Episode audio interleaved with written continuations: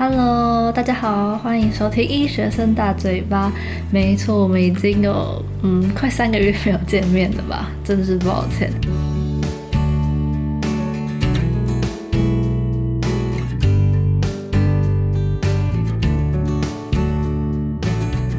我来跟大家分享一下我现在的近况好了。我现在是医学系的大五，然后我们从八月底的时候开始正式进入医院，变成了见习医学生，也就是 clerk，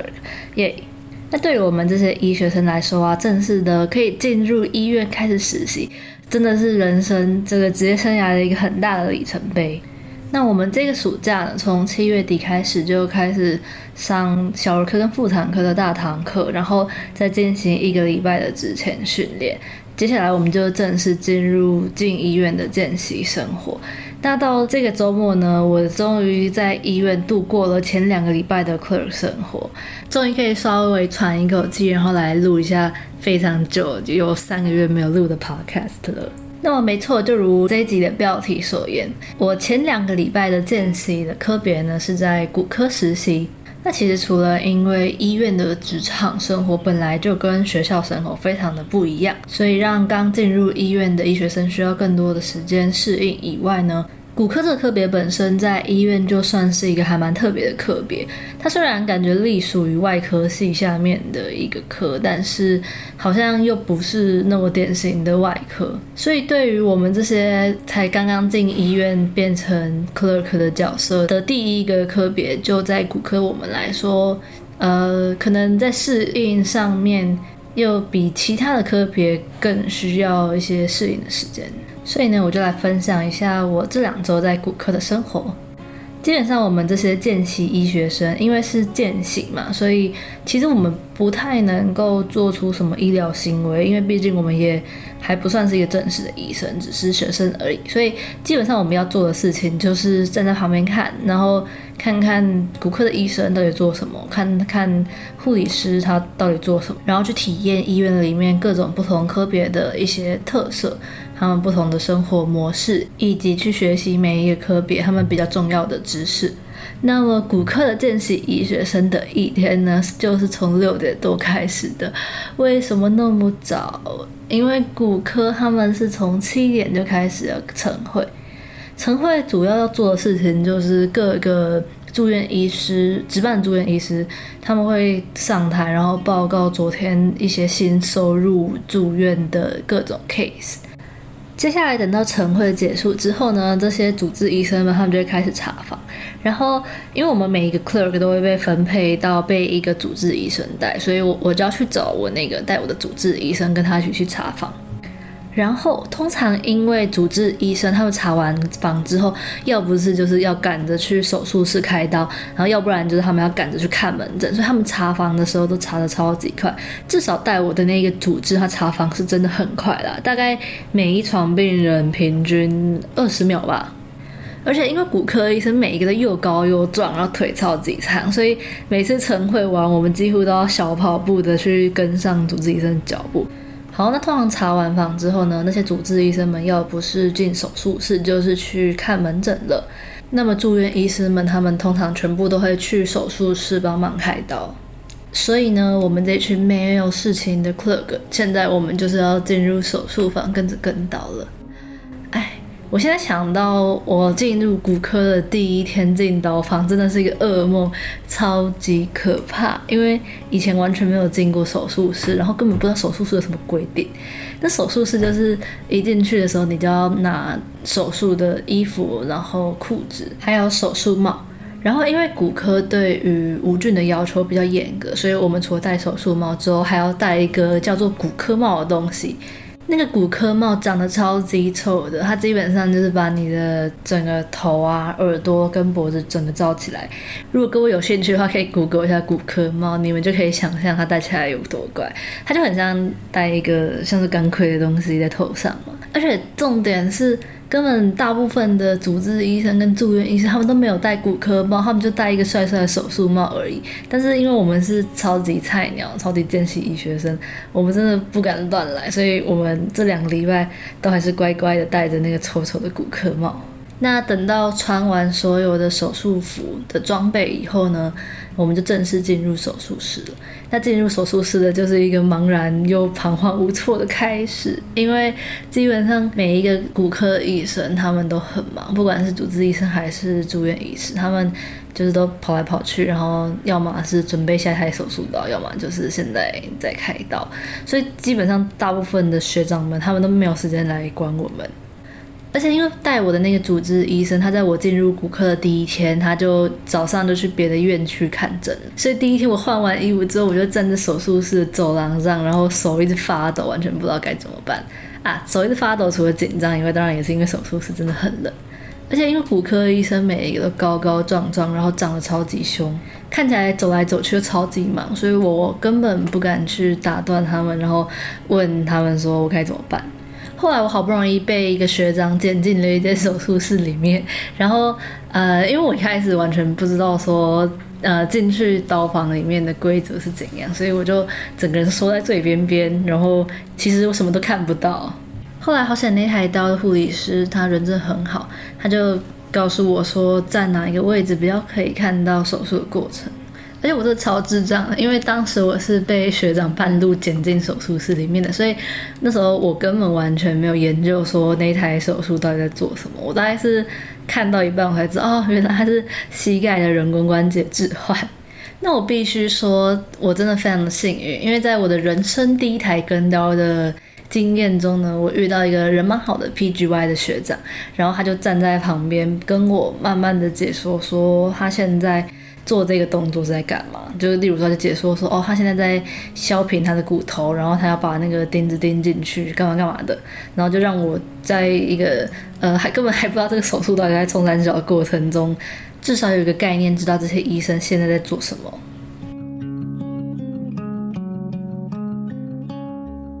那其实每一次跟到的体验，或者是你实际能够看到的东西的差异，其实都蛮大的。这个因素可能来自于那个刀房的学长姐愿不愿意让你上刀，或者是愿不愿意教你，或者是他在开刀的那个部位是在哪里。呃，像是例例如说，如果是在开手的手术的话，可能因为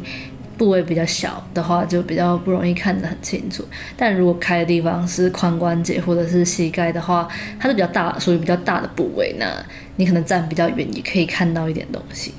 但有一些老师，他们可能会愿意让你上刀。上刀的意思就是你可以刷手，然后刷手完之后去穿无菌衣。穿无菌衣之后，你就可以站在很靠近手术台的无菌区的部分了。在骨科的无菌区，他们全部会用紫色的布来把它包住。所以大致上，如果我们没有穿无菌衣的话，我们其实只要不要去靠近那些紫色的区域就好了。那比较麻烦的部分就是，如果今天我们要刷手穿无菌衣上刀的话，就会被盯得很严格。而且对于骨科的医生们来说，clog 就是一只大大的细菌，然后这个细菌的大小会随着我们年龄增长，跟我们的资历越来越深，这个细菌才会越来越小。所以我在骨科的这两周，总共刷手上刀四次，里面就有三次被骂说，就是无菌的措施做的不够严谨。而且无菌衣的概念就是说，你的身体前面的腰部以上到肩膀以下这一块才是无菌的，所以你穿上无菌衣之后，手是绝对不可以呃抬超过肩膀以上，然后也不可以放到腰部以下。结果有其中两次，就是我把手放进袖套以后，就下意识的把手往下伸展，然后要想要把那个衣服拉开来，结果就不小心染污那个无菌衣了。我那时候还直接被一个护理师骂爆，他就直接骂我说：“你知道你染污一件无菌衣，我等一下还要跑去别的地方再多拿几件吗？你知道有多麻烦吗？”还有另外一次是在我穿完无菌衣之后呢，我本来塞在衣服里面的项链，不知道为什么就跑到无菌衣上面了。那我刚刚讲过，身体前面这一块区域其实都是无菌区的，所以碰到我项链就拜拜了，就只好重新的换一件了啊，好惨哦。不过啊，虽然刷手上刀要冒着很大的被骂爆的风险，或者是染污啊，然后造成各种医生、护理师麻烦的风险，不过我觉得刷手上刀实在是超级值得的，因为你本来整在手术室的边边角角，然后看他们在做一些看不到的动作跟手术，但是如果你刷手上刀的话，你就可以站在手术台旁边，然后就直接看到他们现在。在可能开了哪里，然后剪开哪里的皮，然后再割哪里的骨头，在哪里打钉子，就真的呃视野真的差很多，而且真的是还蛮酷的一个体验。然后呢，自从我在手术台实际帮忙拉钩之后，就能理解为什么骨科大部分都是男生了。我当时在看的那台刀是膝盖的人工关节置换手术，然后我觉得人工关节置换这个手术很像是在削那个凤梨的感觉。医生先把你骨头坏掉的地方先切掉，然后再开始削骨头形状，把它削成可以装进人工关节的那个形状。所以那时候。因为是在做膝盖人工关节置换，然后学长就请我帮忙把那个股骨，也就是大腿的那根骨头往上搬，这样子主刀医生才能对胫骨，也就是小腿的那根骨头的上面那边的关节面去做一些手术。反正当时学长给我一个器具，然后用一个杠杆原理的方式把那个股骨往上顶。那时候我是一开始用两只手抓住那个东西，然后我就觉得，我天哪！这个需要超级大的力气，这样我能撑多久啊？结果这个时候学长居然跟我说：“学妹，你只能用一只手哦，因为你另外一只手还要负责拉钩。”所以我就几乎把全身的力气都放在左手上面，然后把那个鼓鼓往上搬，就用这个姿势维持了十几分钟。当时觉得我的手已经几乎没有感觉了。而且我这次才拉个十几分钟诶，如果平常一台手术，一般的住院医师如果要帮忙拉骨头或拉钩或干嘛的话，他们可能都是要维持一个两三个小时，而且一天有好几台刀，所以如果要开骨科的刀没有力气真的不行诶。难怪骨科医生都那么壮，他们平常在开刀的时候基本上就是在重训吧。我觉得这几天看下来啊，在医学中心当骨科医师真的好累。呃，当然住院医师不用说啦，住院医师他们真的是应该算是外科系的科别里面住院医师训练非常累的，因为骨科的刀真的超级多，所以那些住院医师们基本上早上开完晨会之后，查房完之后，大概九点进刀房，然后就一直站着在手术室开刀。中午可能稍微在休息室，吃一点饭之后就去开刀，就去开刀，然后直到所有的手术都开完为止。那通常那个都要拖到傍晚五六点，他们才能正式的下班。而且这还不包含如果你要值班哦。如果你要值班的话，你下午开完刀之后，大概晚上五六点你就要去病房那边值班，然后直到隔天早上，等到早上十点四十五分以后，你才能正式的 PM off，然后才能去休息。好了，那我来讲一下我这两周在骨科见习的感想好了。首先，第一个是骨科超级多帅哥的，真的，因为我刚刚讲到他们每一个身材都很好又很壮。年轻医生当然就不用说了，连一些比较大佬级的五十岁以上的医生呢，他们整个人都散发出一种很帅气的气场，就是那种雄性荷尔蒙散发出来的感觉。所以我想，这是我这两周在骨科待的还算快乐的其中一个原因吧。反正看手术如果看不懂，就看那些很帅的在开刀的医生就好了，超级花痴的。第二点呢，就是我觉得骨科的阳气真的很重，就是像我待的那个骨科单位啊，基本上有九成五都是男生。我们我只有看到两个女生的骨科医生而已。而且他们两个给人的感觉都还是那种比较男性化的女生，所以呢，在这个男性占多数的地方，难免会有一点类似军营的感觉。医生的脾气很容易就变得很火爆，尤其是在开刀的时候。我在刀房就遇到好几次主治医生直接飙一大串脏话，然后就是骂爆下面住院医师说：“你这不要再来跟我刀了，你每次只会给我找麻烦，你这有个懒之类的，超级凶。”反正我那一次真的是很害怕，然后我就偷偷离开那个手术室。但我觉得阳气很重的骨科对于女生的 clerk 来说，应该还算是好事吧，因为他们实在是太少女生了，所以就对于这些呃很小啊、很菜、什么都懵懂无知的女生见习医学生，其实还蛮好的，就是嗯，其实不太会凶我们，也不太会骂我们。那我们不知道，他们其实大部分也都还蛮有耐心的告诉我们的。好，那最后一个问题是我以后会想走骨科吗？答案是 no，不会。不过，其实在我大四学骨科东西的时候，早就已经排除骨科，因为我觉得这方面不是我最有兴趣的那个方面。我应该有其他的，像是心脏或神经那边是我更有兴趣的地方。但反而是这两周的见习，让我觉得骨科其实很多的手术或者是知识，比我想象中的还要有趣很多。另一方面，可能也是因为我早就打定主意没有要走骨科这一科。所以我在见习的这两周，我觉得我并没有什么太大压力，主要就是体验看看骨科医生的生活，然后多看看各种我可能以后再也不会看到手术，然后多接触这边的人，那我就觉得其实整体的感觉都还蛮充实，蛮好的。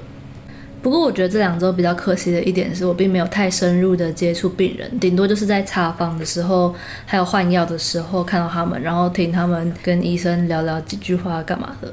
对，不过这可能是外科系的科别本来就比较不是 focus 在这一块上面吧。好啦，今天的节目就差不多到这边为止了。